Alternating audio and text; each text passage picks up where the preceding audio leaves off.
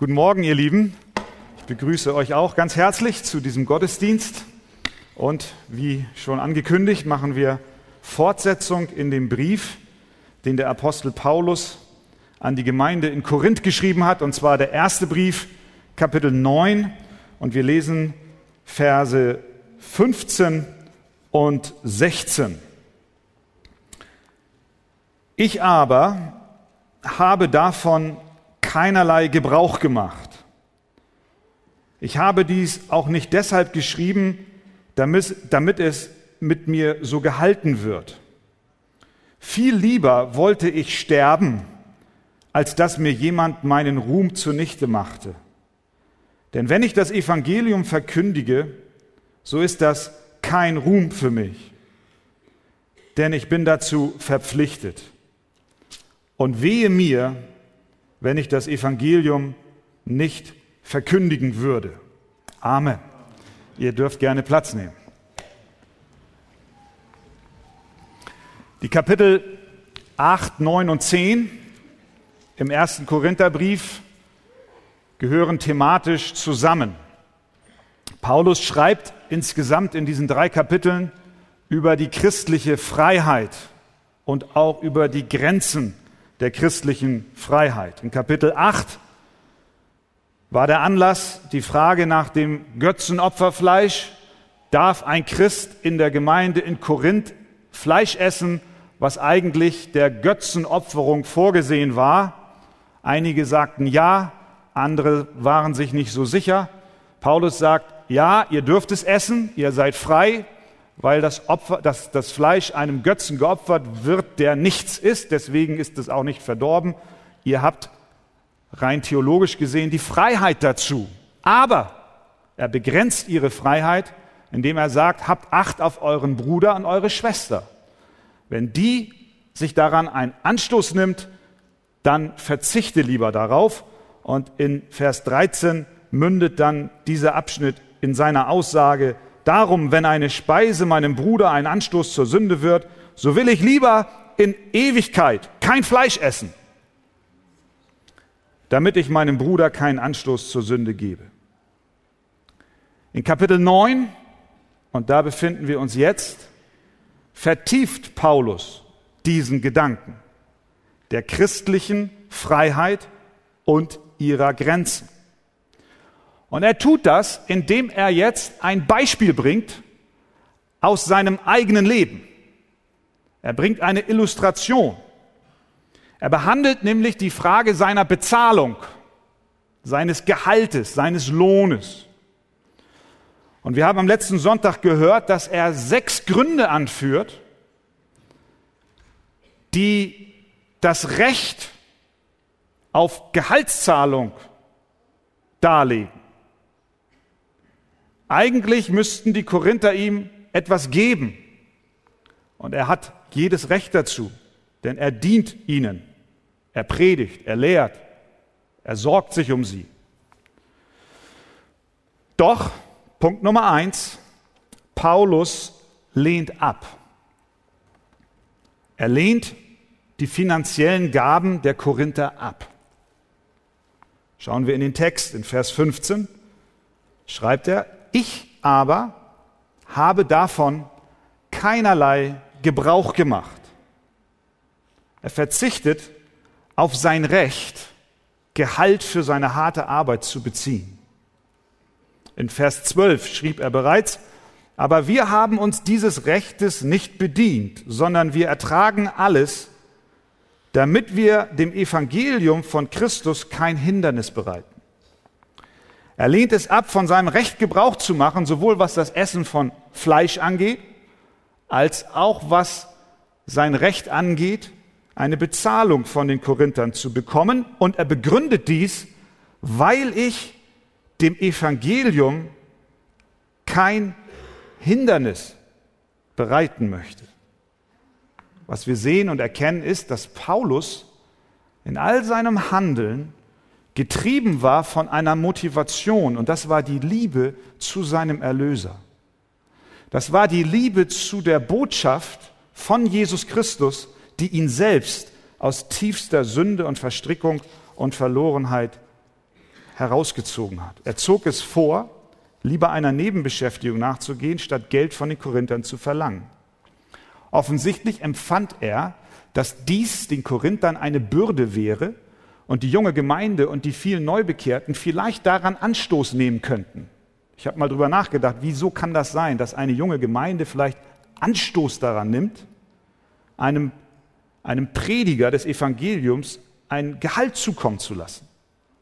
Stellen wir uns mal vor, du arbeitest in deiner Firma und du erzählst den Menschen von Jesus. Und äh, jeder weiß, dass du ein Christ bist. Und eines Tages begibt es sich, dass du in ein gutes Gespräch mit einem einzelnen Kollegen kommst. Und du erzählst ihm noch einmal von Jesus. Und dieses, dieser Mensch öffnet sein Herz und er sagt, ich, ich möchte gerne mehr davon wissen. Und du erklärst ihm, dass er ohne Christus in Sünden lebt und dass der Zorn Gottes auf ihm liegt und dass ewige Strafe auf ihn wartet aber dass Jesus Christus gekommen ist, um am Kreuz für seine Sünden zu sterben. Und dieser Mensch, er nimmt das auf und er sagt, du, kannst du für mich beten? Ich würde gerne mein Leben Jesus geben. Und du bist ganz überrascht und sagst, wow, damit habe ich jetzt gar nicht gerechnet. Oder du sagst, jawohl, so soll es sein. Und du betest mit ihm. Und du führst ihn zu Jesus. Und kaum hast du Amen gesagt, sagst du zu ihm, so, da du nun Christ bist, bitte ich dich, dass du mir Geld für die Kirche gibst. Herr mit den Piepen. Ist es richtig, dass ein Gläubiger Gaben gibt für das Reich Gottes? Ja, absolut richtig. Aber ist es richtig, mit dieser Frage zu einem soeben neu bekehrten Menschen zu kommen und ihm darauf aufmerksam zu machen und die Hand auszustrecken? Bestimmt nicht. Es ist falsch. Es ist ein Hindernis, was du in den Weg legst für das Evangelium. Denn die Kollegen, die vielleicht alle drumherum standen, als du mit ihm gebetet hast, die hören plötzlich, dass du sagst, Herr mit dem Geld. Die sagen, was ist das? Das ist ein Hindernis. Und es stört. Und es hilft nicht, dass andere zu Jesus kommen.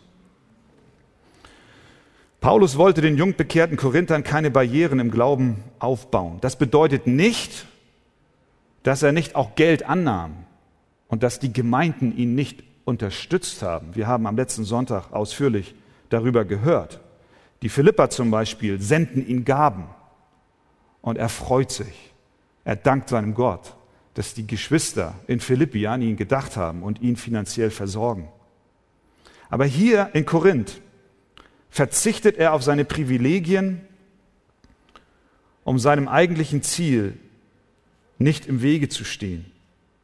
Und damit keine Missverständnisse aufkommen, sagt er in Vers 15 weiter, ich habe dies auch nicht deshalb geschrieben, damit es mit mir so gehalten wird. Also, ich habe euch nicht das Beispiel in den Versen zuvor gebracht bezüglich des Gehalts und der Zahlung für mich, ich bringe es nicht, damit ihr jetzt denkt, ich winke mal mit dem Zaunpfahl, hallo, liebe Korinther, wie wäre es denn mal, wenn ihr mir Geld zukommen lasst? Nein, er sagt sogar, und er drückt den Ernst aus, mit dem es ihm dabei geht, um den es ihm dabei geht. Er sagt, viel lieber wollte ich sterben. Ich, woll, ich wollte viel lieber sterben, als dass jetzt der Eindruck entsteht, ich halte meine Hand auf. Denn er tat, was er tat, nicht um des Geldes willen. Er würde lieber tot sein, als dass jemand vermuten würde, dass er das Evangelium aus Habsucht oder persönlichem Vorteil verkündet. Ihm war die Liebe zu Jesus und die Hingabe zu Menschen so wichtig, dass er der Botschaft keine Barrieren in den Weg stellen wollte. Was bedeutet das für dich? Du sagst, ich bin kein Pastor ich bekomme auch kein Geld von der Kirche. Wo liegt da der Punkt? Richtig, du bist kein Pastor. Aber darum geht es auch nicht in erster Linie. Es geht hier um das Prinzip. Es geht um das Prinzip der Bereitschaft, Rechte oder auch Freiheiten bereit zu sein aufzugeben, damit die Botschaft von Jesus Christus frei und ohne Hindernis in die Welt hinausgeht. Und die Frage mit dem Geld ist in dieser Sache nur ein Beispiel. Genauso ist das Götzenopferfleisch nur ein Thema, aber wir können viele Themen eröffnen, wo plötzlich jeder von uns gefragt ist. Welche, welche Rechte habe ich? Und bin ich bereit, sie ohne viel Wirbel darum zu machen, sie loszulassen, damit Jesus Christus verkündigt wird? Welche Opfer für das Evangelium möchte Jesus, dass du bringst? Welche Freiheiten sollst du loslassen? Welche Rechte sollst du ziehen lassen, damit andere zum rettenden Glauben an Jesus Christus finden? Die Frage kannst du dir nur selbst beantworten und ich glaube und vertraue, dass der Heilige Geist jetzt den Finger auf den Bereich legt und du weißt genau, sollte ich dort nicht viel lieber zurücktreten, damit das Wesentliche geschieht, nämlich die Botschaft von Jesus zu den Menschen gelangen kann. Wir können Hamburg und die Welt nicht für Jesus gewinnen, wenn wir an unseren christlichen Rechten kleben, sie lieblos durchsetzen und auch nicht zum Verzicht bereit sind. An dieser Stelle ein kleiner Einschub. Wir haben am Dienstag mit den Pastoren zusammengesessen und haben darüber gesprochen, wie groß die Not ist bei uns in der Gemeinde, was Mitarbeit angeht. Ganz konkret in zwei Bereichen. Der eine Bereich ist das Putzen des Gebäudes und der andere Bereich ist das Café. Es gibt noch viel Not an Mitarbeitern, auch bei den Kindern. Tontechnik, nicht jeder kann das, aber Dort werden auch Menschen gebraucht. Ich bin sehr dankbar für jeden von uns, der sich einklingt in die Arbeit. Aber es gibt Bereiche, in denen wir lernen müssen, Verzicht zu üben, auch auf unsere Rechte zu verzichten, sie loszulassen. Denn es sind allesamt Dienste, die nicht wahrgenommen werden hier vorne. Es sind Dienste, die auch von uns etwas verlangen, nämlich wir dürfen und wir können nicht am Gottesdienst teilnehmen, weil wir hinten in der Küche verschwinden. Und zugleich ist jeder von uns dankbar für den Kaffee, den er nach dem Gottesdienst trinken kann. Und so haben wir darüber gesprochen, haben gesagt, schön wäre, wenn ein Ruck durch die Gemeinde geht.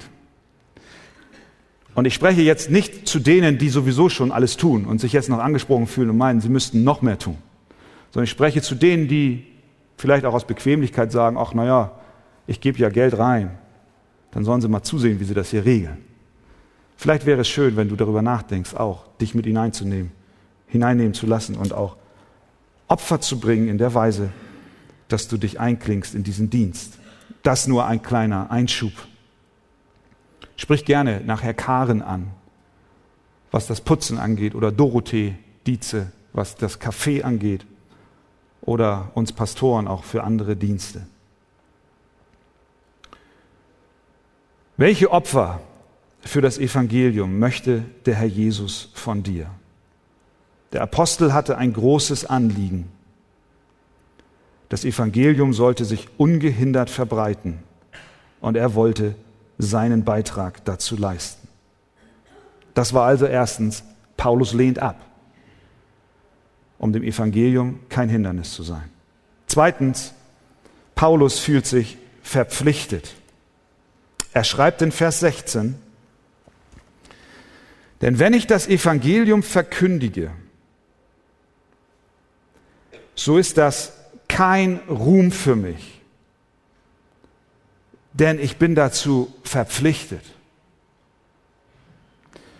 Er öffnet hier sein Herz und lässt uns hineinschauen was seine Motivation wirklich ist. Zum einen war er sich im Klaren, dass die Verkündigung des Evangeliums für ihn kein Ruhm war. Denn es gab in ihm nichts, das ihn zu dem gemacht hat, was er ist.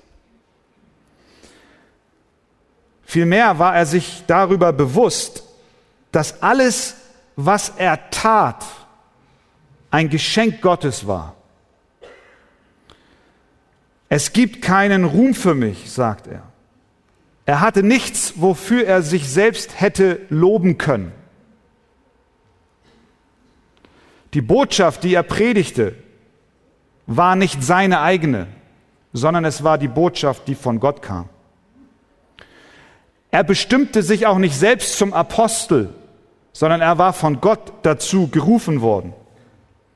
Er wusste, dass dies eine Entscheidung war, noch bevor er geboren war. Denn den Galatern schreibt er, als aber Gott, der mich vom Mutterleib an ausgesondert und durch seine Gnade berufen hat, wohlgefiel, seinen Sohn in mir zu offenbaren, noch bevor ich geboren war, hat Gott das entschlossen, damit ich ihn durch das Evangelium unter den Heiden verkündigte. Da war kein Ruhm für ihn. Deswegen sagt er, wenn ich das Evangelium verkündige, so ist das kein Ruhm für mich. Er drängte sich nicht auf. Erinnern wir uns an die Straße nach Damaskus. Er war unterwegs, um die Christen zu verfolgen. Und er hatte alles andere im Sinn, nur nicht Jesus Christus zu verkündigen. Er war nicht auf dem Weg dorthin, um Apostel zu werden. Aber Gott trat in sein Leben. Er rettete ihn und er beauftragte ihn, der Völkerapostel zu werden. Er sagt, wie kann ich überhaupt dafür einen Ruhm erwarten, wenn doch alles, was ich tat, darin bestand, in Richtung Hölle zu rennen und den Gläubigen schaden zu wollen. Und weil er das weiß, kann er sagen, selbstverständlich bin ich bereit, meine Pflichten, meine Rechte und meine Privilegien aufzugeben. Natürlich bin ich bereit, loszulassen, was Gott von mir verlangt weil ich doch durch Gottes souveränes Wirken bin, der ich bin. Verstehen wir? In dem Moment, wo wir merken, ich habe da ja gar nichts zu beigetragen, wer ich bin, fällt es auch viel leichter loszulassen. In dem Moment, wo wir natürlich meinen, oh, ich bin ganz toll und alles, was ich hier so mache und was ich aufgebaut habe und äh, wer ich überhaupt auch bin in den Augen anderer, ist ganz wichtig, weil ich habe meinen Teil dazu beigetragen, fällt es schwer. Dann halten wir fest an dem, was wir meinen, selbst dazu beigetragen zu haben. Aber der Apostel sagt, ich, ich habe nichts. Ich habe nichts dazu beigetragen und deswegen ist es auch ganz einfach, loszulassen. Das ist eine Motivation. Er nahm sich zurück, weil sowieso alles nur ein Geschenk war. Und dann sagt er in Vers 16 einen weiteren Grund, warum es ihm leicht fällt, loszulassen.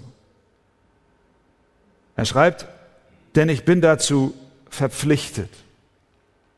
Er fühlte eine Verpflichtung auf seinem Leben, das Evangelium zu predigen. Ein Diener des Herrn spürt ein göttliches Muss in seinem Herzen. Paulus ging es da nicht alleine so, sondern in der Bibel haben wir verschiedene Beispiele, wie Menschen unter dieser Verpflichtung standen.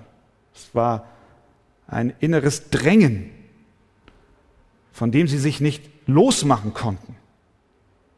Es war eine Verpflichtung, die Botschaft von Gott weiterzugeben. Zum Beispiel Jeremia, der Prophet. Er klagte über die Last des Amtes. Er wurde täglich verspottet. Sie lachten ihn aus. Er musste Zerstörung ankündigen. Und das Ergebnis war, dass die Menschen ihn mit Hohn und Spott überschütteten. Da sagte ich mir, schreibt Jeremia, ich will ihn nicht mehr erwähnen, ihn, das ist Gott, und nicht mehr in seinem Namen reden. Ist mir zu schwer. Ich kann das nicht.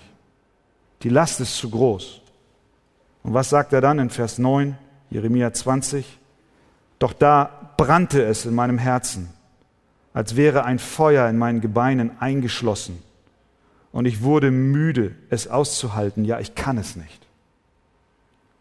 Da war ein göttliches Muss auf seinem Leben. Es ist einerseits schwer, dieses Evangelium zu verkündigen, weil es Widerstand hervorruft. Und ich weiß, es geht vielen von uns so hier heute Morgen.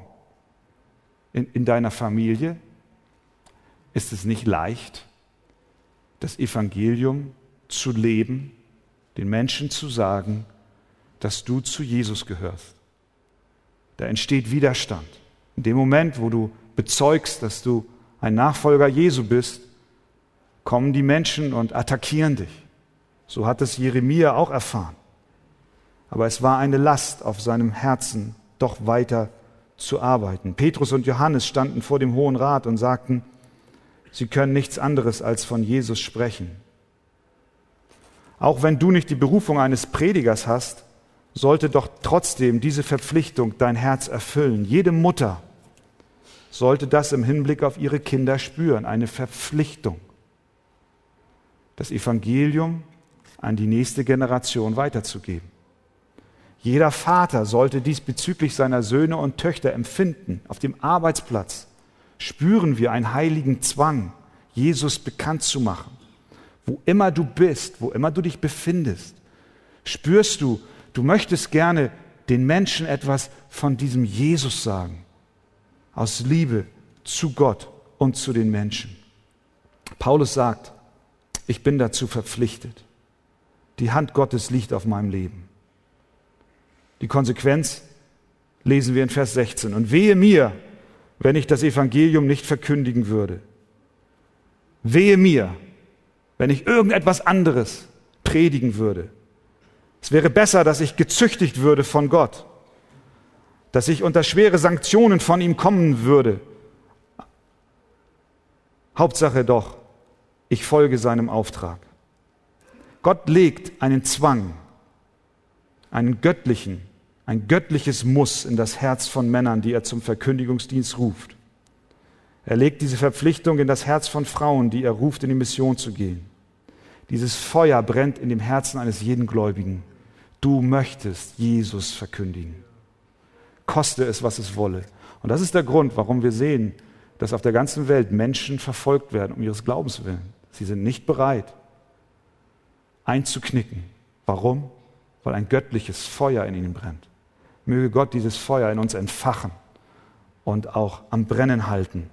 Willst du dich unter diesem Ruf Gottes stellen? Gott helfe dir dazu. Amen. Amen.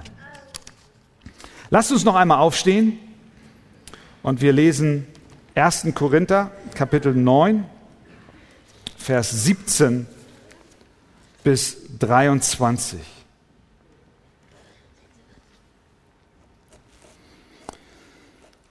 Denn wenn ich dies freiwillig tue, so habe ich Lohn. Wenn aber unfreiwillig, bin ich mit einem Haushalterdienst betraut. Was ist denn nun mein Lohn? Dass ich bei meiner Verkündigung das Evangelium von Christus kostenfrei darbiete, so dass ich von meinem Anspruch am Evangelium keinen Gebrauch mache. Denn obwohl ich frei bin von allem, habe ich mich doch allen zum Knecht gemacht, um desto mehr Menschen zu gewinnen. Den Juden bin ich wie ein Jude geworden, damit ich die Juden gewinne. Denen, die unter dem Gesetz sind, bin ich geworden, als wäre ich unter dem Gesetz, damit ich die unter dem Gesetz gewinne. Denen, die ohne Gesetz sind, bin ich geworden, als wäre ich ohne Gesetz, obwohl ich, obwohl ich vor Gott nicht ohne Gesetz bin, sondern Christus gesetzmäßig unterworfen, damit ich die gewinne, die ohne Gesetz sind. Den Schwachen bin ich wie ein Schwacher geworden, damit ich die Schwachen gewinne. Ich bin allen alles geworden, damit ich auf alle Weise etliche rette. Dies aber tue ich um des Evangeliums willen, um an ihm teilzuhaben. Amen. Nehmt gerne Platz. Der Apostel Paulus verzichtet auf seine Privilegien, auf seine Rechte und seine Freiheiten. Hauptsache, Jesus Christus wird verkündigt. Er würde lieber in Ewigkeit kein Fleisch essen, er verzichtet sogar auf Geld, obwohl er Anspruch auf Lohn hatte. Er war durch und durch von der tiefen Liebe zu Jesus getrieben. Doch, obwohl er auf den Empfang finanzieller Gaben verzichtete, zumindest von den Korinthern, hatte er dennoch einen Lohn. Er hatte einen Lohn. Er schreibt, denn wenn ich dies, Vers 17, freiwillig tue, so habe ich Lohn. Er hat Lohn. Was ist das für ein Lohn? Er will sagen, wenn das Predigen seine Idee, sein Entschluss und seine Initiative gewesen wäre, dann hätte er Lohn und Gehalt erwarten können. Denn wenn ich dies freiwillig tue, so habe ich Lohn. Er war der Überzeugung, dass er nicht einem Karrieredenken folgte, sondern einer göttlichen Berufung. Ihm war klar, sein Amt ist Ergebnis des Willens Gottes. Er schreibt weiter, wenn aber unfreiwillig bin ich mit einem Haushalterdienst betraut. Also pass auf. Er schreibt einmal hier, wenn ich freiwillig meine Arbeit tue, also aus meinen Stücken, weil ich entschlossen habe, Apostel zu sein und Pastor in Korinth, dann erwarte ich Lohn von euch. Vers 17. Wenn ich aber das Ganze unfreiwillig tue, dann bin ich mit einem Haushalterdienst betraut. Genau genommen wurde er Apostel, genau genommen wurde er Pastor in Korinth, Gemeindegründer, weil Gott ihn rief. Es war, wie er hier nennt, wie er es nennt, unfreiwillig. Er sagt es. Wenn aber unfreiwillig, bin ich mit einem Haushalterdienst betraut. Zu, seiner, zu Beginn seiner Reise nach Damaskus, als er die Christen verfolgt hat, war es definitiv nicht sein Wunsch, Apostel Jesu Christi zu sein. Stimmt's? Das war nicht sein Wunsch. Er hat sich nicht aufs Pferd gesetzt und hat gesagt, jetzt reite ich mal nach Damaskus, um dort die Berufung zum Apostel zu empfangen. Nein. Er war mit der Absicht dorthin geritten, die Christen zu verfolgen, sie zu töten, sie in die Gefängnisse zu schmeißen, sie auseinander zu jagen und sie zu zerstreuen. Auf dem Weg dorthin hatte er sich niemals träumen lassen, dass eines Tages er sein Leben für die Sache Jesu opfern würde. In diesem Sinn war es gegen seinen ursprünglichen Willen, unfreiwillig. Und daher empfindet er, als, äh, empfindet er seine Arbeit als einen Haushalterdienst. Das sagt er hier. Ich, ich, wenn aber unfreiwillig, dann bin ich mit einem Haushalterdienst betraut. Das heißt, Gott hat mir etwas gegeben, und ich soll es bewahren und ich soll es weitergeben. Das ist der Haushalterdienst und dafür erwartet er keinen irdischen Lohn. Und du sagst aber, Mensch, was denn jetzt? Wieso? Warum machst du das denn? Vers 18, schaut hinein. Dieselbe Frage stellt er auch. Was ist denn nun mein Lohn? Wenn ich kein Geld kriege von euch und ich es auch nicht nehme, was ist mein Lohn? Antwort, dass ich bei meiner Verkündigung das Evangelium von Christus kostenfrei darbiete, so dass ich von meinem Anspruch am Evangelium keinen Gebrauch mache. Weißt du, was sein Lohn ist? Sein Lohn ist zu erleben, dass das Evangelium in den Herzen von Menschen Wurzeln schlägt. Das ist sein größter Lohn. Da, wo Hoffnungslosigkeit regierte, kommt plötzlich durch die Predigt von Jesus Christus Licht hinein. Das, was bei uns Menschen unmöglich ist, wird plötzlich möglich. In einem Haus, in dem Gewalt herrscht, psychische, physische Gewalt, wo Unversöhnlichkeit um sich greift, regiert plötzlich die Liebe Gottes. Und er, er erlebt das. Er predigt, er verkündigt, er ruft zur Buße und zum Glauben auf. Und während er das tut, sieht er plötzlich, wie dieses Evangelium Wirkung erzielt. Und wie Menschen reagieren und plötzlich sagen, ich bin ein Sünder, ich brauche Vergebung. Wie sie ihre Knie beugen vor dem lebendigen Gott. Und wie sie plötzlich Jesus Christus annehmen in ihr Herz. Und wie das nicht nur dabei bleibt, sondern wie ihr Leben sich tatsächlich verändert. Wir wissen das. Es gibt Dinge, die kannst du nicht mit Geld aufwiegen. Zum Beispiel die Zeit, die du mit deinem Kind verbringst. Du kannst sie nicht ersetzen, indem du dein Kind mit Spielzeug überschüttest und dich selbst vom Acker machst. Es gibt Momente liebevoller Gemeinschaft, die du nicht käuflich erwerben kannst. Und zu sehen, dass das Evangelium in dem Herzen von Menschen Wurzeln schlägt und sie verändert, sie neu werden, sie heil werden, sie gesund werden, sie Hoffnung bekommen. Ich sage euch eins, das kannst du mit Geld nicht bezahlen.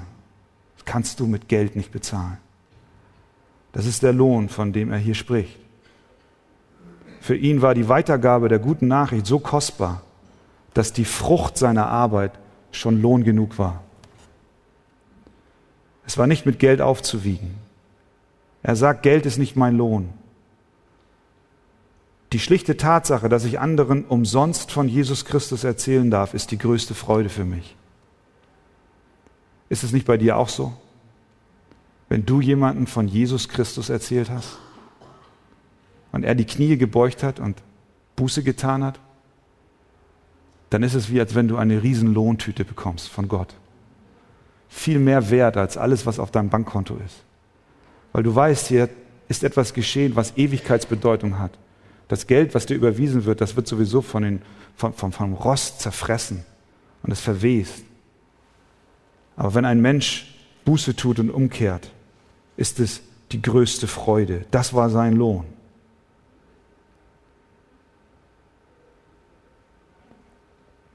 Er geht weiter und sagt dann, Vers 19. Obwohl ich frei bin von allen, habe ich mich doch allen zum Knecht gemacht. Das ist jetzt irgendwie auf den ersten Blick ein Widerspruch. Er sagt, ich bin frei. Und zugleich, ich bin ein Knecht. Ich bin frei von allen Menschen. Ich muss nicht den Erwartungen anderer entsprechen. Mein Leben folgt nicht dem Plan, den andere für mich haben. Jesus ist mein Herr, ich diene und folge ihm. Und dennoch, sagt er, habe ich mich selbst zum Knecht gemacht. Ich bin frei in Christus und habe mich dennoch selbst zum Sklaven gemacht. Und nicht irgendjemand, sondern allen hat er sich zum Knecht gemacht, jedem Menschen. Er wurde ein Sklave im Blick auf die Verpflichtung, alle Menschen, egal welcher Herkunft, egal welcher Nationalität, egal welchen Geschlechts und welcher Religion, mit dem Wort von Jesus Christus zu erreichen. Er wurde ein Knecht für alle. Er wollte diesen großartigen Lohn vermehrt sehen. In diesem Sinn ist jeder von uns ein Knecht. Letztlich sind wir Knechte der gesamten Welt. Wir sind nicht frei, als Christen unser eigenes Leben zu leben. Wir sind nicht frei, unsere Füße hochzulegen und alle fünf gerade sein zu lassen und zu sagen, ach, was kostet die Welt? Ich bin gerettet, nun ist alles gut. So ein Denken hatte Paulus überhaupt nicht. Sondern er hat sich als ein Knecht von allen verstanden. Wir sind verpflichtet, alles zu tun, was Gott von uns erwartet, um eine verlorene und sterbende Welt zu erreichen. Die Grenzen unserer christlichen Freiheit liegen in dem Drang, Seelen zu gewinnen. Sie liegen zum einen darin, dass wir nicht andere Anstoß zur Sünde geben, aber die Grenzen unserer christlichen Freiheit liegen auch darin, andere Menschen für Jesus zu gewinnen. Das ist die Einschränkung. Hier geht es immer noch um die Frage der christlichen Freiheit und ihrer Beschränkung. Ich bin, ich bin Knecht von allen geworden. Heißt, ich habe mich selbst beschränkt, um das Evangelium von Jesus weiterzugeben. Wie tut er das? Er vergleicht es mit dem, er vergleicht die Evangelisation mit dem Gewinnen von Seelen. Ich habe mich doch allen zum Knecht gemacht, um desto mehr Menschen zu gewinnen. Es ist unglaublich, wie dieser Mann sich absolut in den Dienst für Jesus Christus hineingestellt hat. Was heißt das, Menschen für Jesus zu gewinnen? Es drückt aus, dass er bemüht war. Es drückt aus, dass er Überzeugungsarbeit geleistet hat. Es enthält auch das Bitten und das Drängen, das Einladen, das Nachgehen, das Auffordern. Komm zu Jesus. Komm zu Jesus.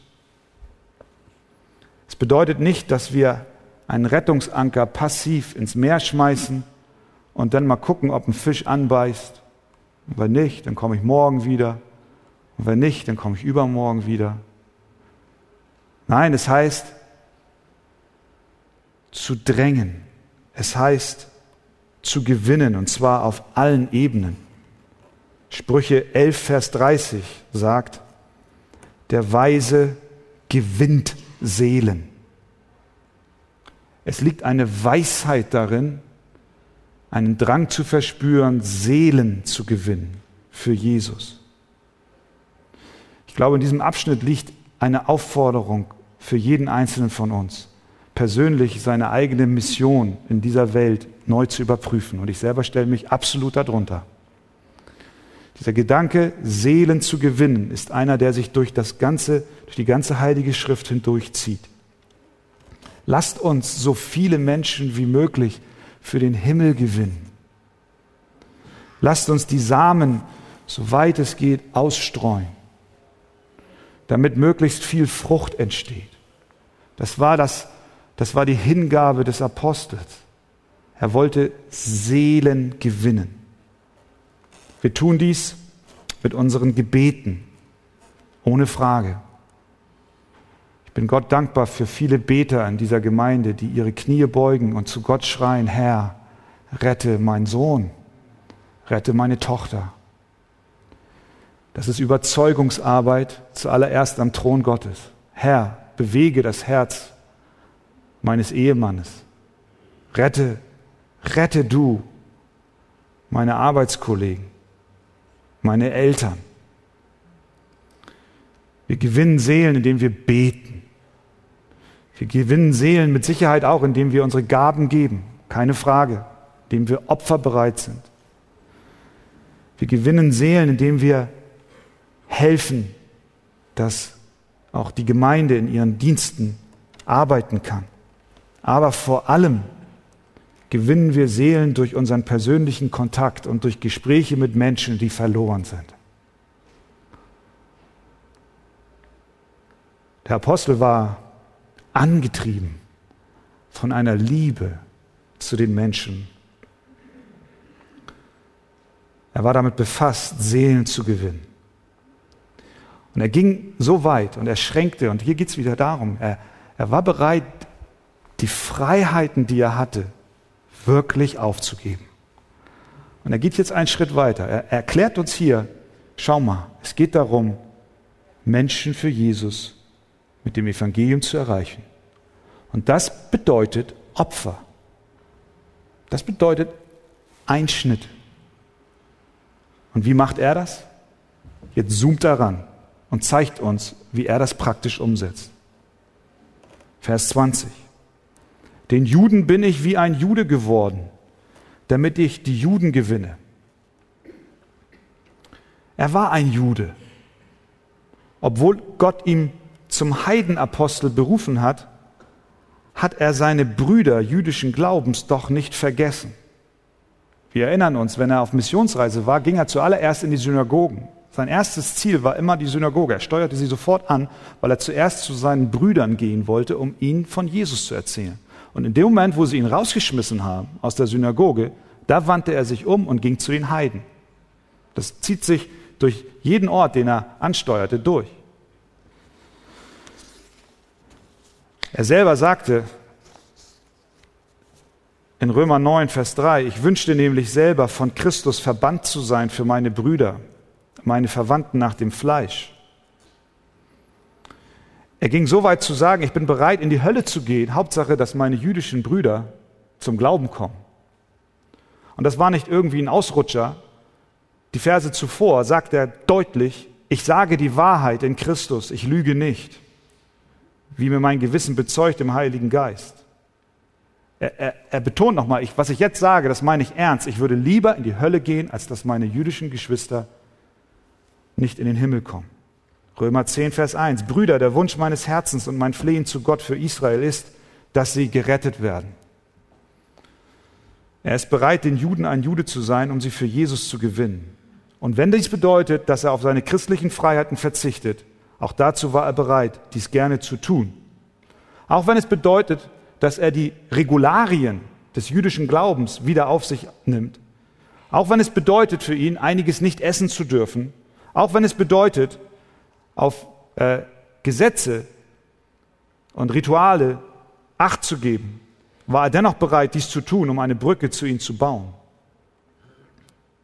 In Vers 21 sagt er, denen, die unter dem Gesetz sind, bin ich geworden, als wäre ich unter dem Gesetz, damit ich die unter dem Gesetz gewinne. Mit Gesetz ist hier das mosaische Gesetz gemeint, das Zeremonialgesetz. Paulus und wir Christen insgesamt sind nicht mehr unter diesem Zeremonialgesetz. Das sind die Anordnungen und Bestimmungen, wie die Opferungen im Tempel und die Gottesdienste stattzufinden haben. Darunter sind wir nicht mehr, denn das Zeremonialgesetz wurde in Jesus Christus erfüllt. Er ist das Lamm Gottes das ein für alle Mal geschlachtet wurde. Wir brauchen heute keine Tiere mehr schlachten. Und das galt genauso für Paulus. Und nicht nur die Opferung, sondern alles, was darum herum sich befand, ist nicht mehr nötig. Es ist vorbei, in Jesus erfüllt. Und doch begibt er sich, obwohl er nicht mehr unter diesem Gesetz ist, sich unter dieses Gesetz grenzt und schränkt seine christlichen Freiheiten ein, wenn es denn doch ein Weg sein möge, die zu erreichen, die noch unter dem Gesetz sind. Das ist, was er hier sagt. Beispiel Timotheus, der junge Mann, den er auch mitnahm auf seine Missionsreisen.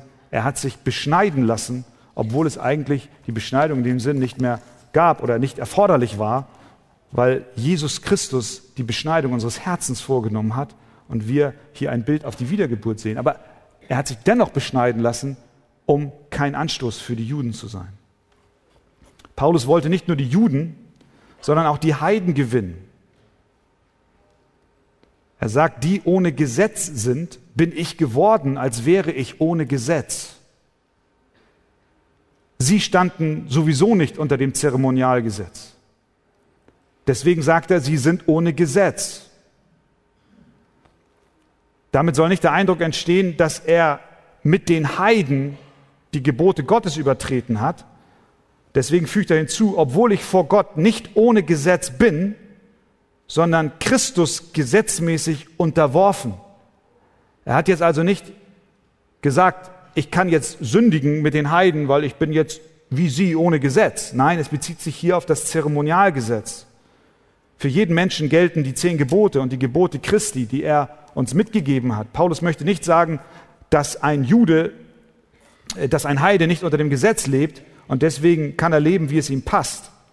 Nein, Paulus ist den Heiden ein Heide geworden, in der Weise, dass er sich in seinem Denken auf ihre Kultur und auf ihre Rede einstellte.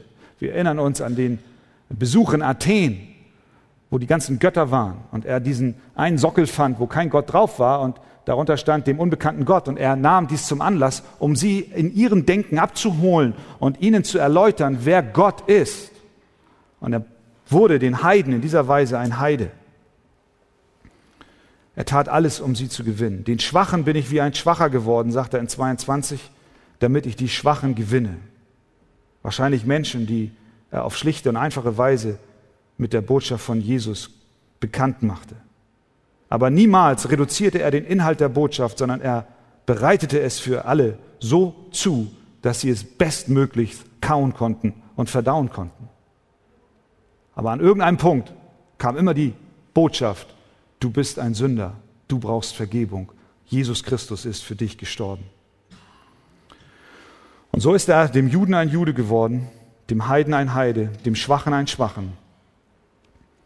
Und er sagt in Vers 23, dies aber tue ich um des Evangeliums willen. Ich verzichte auf meine Rechte, ich verzichte auf meine Privilegien, ich tue dies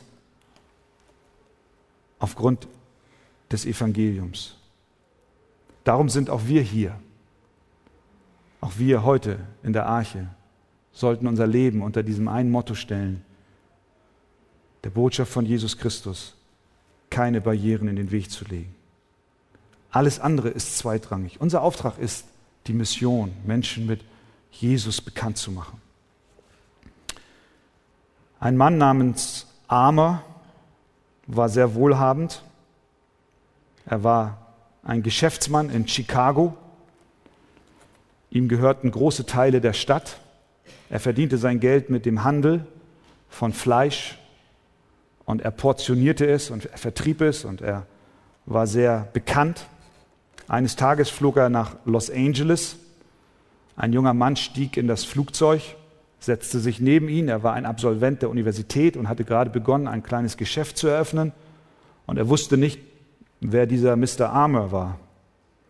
Und dieser junge Mann fing an, sich mit ihm zu unterhalten und erzählte ihm von seinen Plänen und von seinem Geschäft, was er jetzt gerade begonnen hat.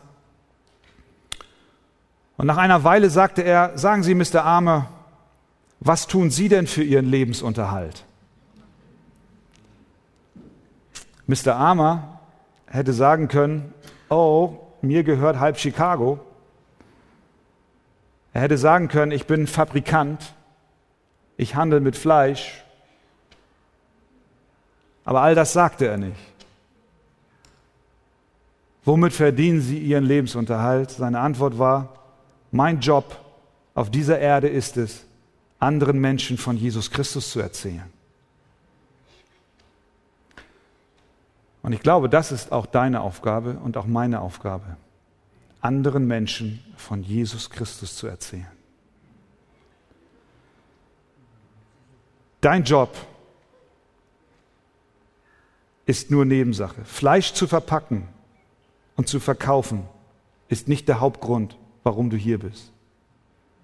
Dein Lehrer, dein Mechanikerberuf, deine Arbeit im Krankenhaus, dein Dienst im Büro, deine Arbeit als Polizist, als Feuerwehrmann, als Juraprofessor, das ist nicht deine Haupttätigkeit, sondern dein Hauptgeschäft ist es, anderen von Jesus zu erzählen.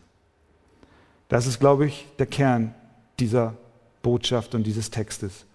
Und dafür bereit zu sein, auf unsere Privilegien und auf unsere Rechte zu verzichten. Möge Gott uns Gnade geben, dass wir das in die Praxis umsetzen. Möchtest du dich heute Morgen neu weihen, diesem Missionsauftrag Jesu Folge zu leisten, dann tue es gerne in deinem Herzen. Und nun sagen wir alle gemeinsam Amen. Amen.